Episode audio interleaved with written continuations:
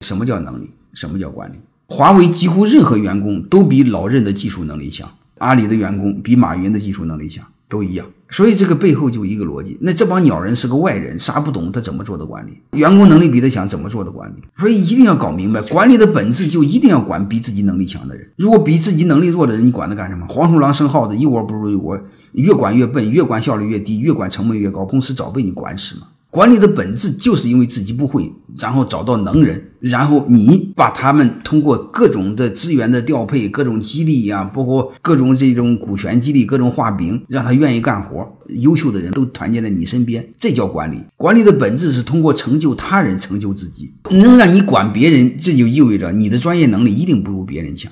如果你专业能力很优秀，一直是最优秀，要你做管理干什么？你当工人不就行了？随着你们做的职位越长，我们一定是不能哪一个领域都比员工强。你要都比员工强，你的企业就是黄鼠狼生耗子，一窝不如一窝，慢慢就完了蛋了。欢迎各位同学的收听，可以联系助理加入马老师学习交流群：幺八九六三四五八四八零。